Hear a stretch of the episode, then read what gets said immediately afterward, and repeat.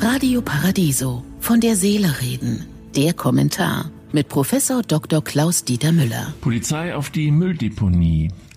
Eine Kolumne in der Taz, der linksalternativen Tageszeitung, in der die junge Autorin im Zusammenhang mit Übergriffen gegen Minderheiten die Polizei auf der Mülldeponie entsorgen möchte, hat nicht nur bei Innenminister Seehofer für Empörung gesorgt. Unabhängig von der Frage, wie weit Satire gehen darf, es geht im Ergebnis vielmehr um eine neue Linie, die quer durch unsere Gesellschaft geht. Ein Teil unserer Bevölkerung steht für gemeinsame Verantwortung und internationale Solidarität.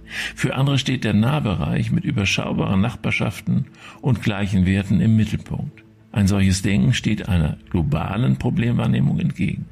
Es geht nicht um die jungen Menschen, die Gott sei Dank den Kampf für mehr Nachhaltigkeit und gegen Rassismus wieder offen und lautstark führen.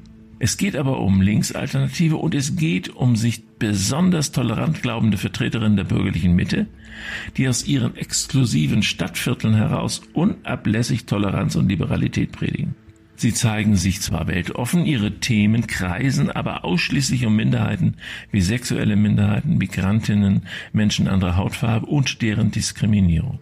So wichtig diese Themen auch sind, der gesellschaftliche Dialog blendet mehr und mehr die drängenden Problemlagen der eigenen Gesellschaft aber aus. Der Kinderarmut, die Kluft zwischen Arm und Reich in Deutschland, die vom Abstieg bedrohten Menschen zum Beispiel. Wir dürfen die Räume des Nachdenkenswerten, der systemrelevanten Themen, um einen modernen Begriff zu nutzen, nicht immer enger machen.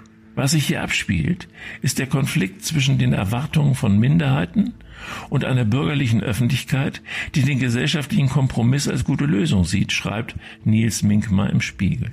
Wir dürfen nicht unterschätzen, dass all die, die bei uns auf der wirtschaftlichen und gesellschaftlichen Strecke geblieben sind, wie Teile alter Menschen mit unverhältnismäßig geringen Renten, deutsche Langzeitarbeitslose ohne Migrationshintergrund oder ostdeutsche Jugendliche ohne berufliche Perspektive sich seit einiger Zeit durch das allgemeine moderne Interesse am Minderheitsstatus mit Anspruch auf besonderen Schutz, der ihnen selbst versagt bleibt, in ihrem Selbstwertgefühl untergraben fühlen, leichte Beute für Rechtspopulisten sind, die eine nationalistische Version von Innenpolitik anbieten.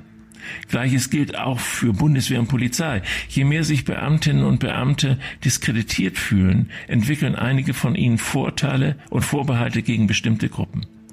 Insofern sollte auch Satire die Achtsamkeit oder auch Empathie nicht gänzlich außer Acht lassen. Ich wünsche Ihnen einen glücklichen Tag, aber bleiben Sie achtsam. Von der Seele reden mit Politik- und Medienwissenschaftler Klaus-Dieter Müller, Vorstand der Stiftung Christliche Werte leben. Alle Texte zum Nachhören und Nachlesen auf www.paradiso.de.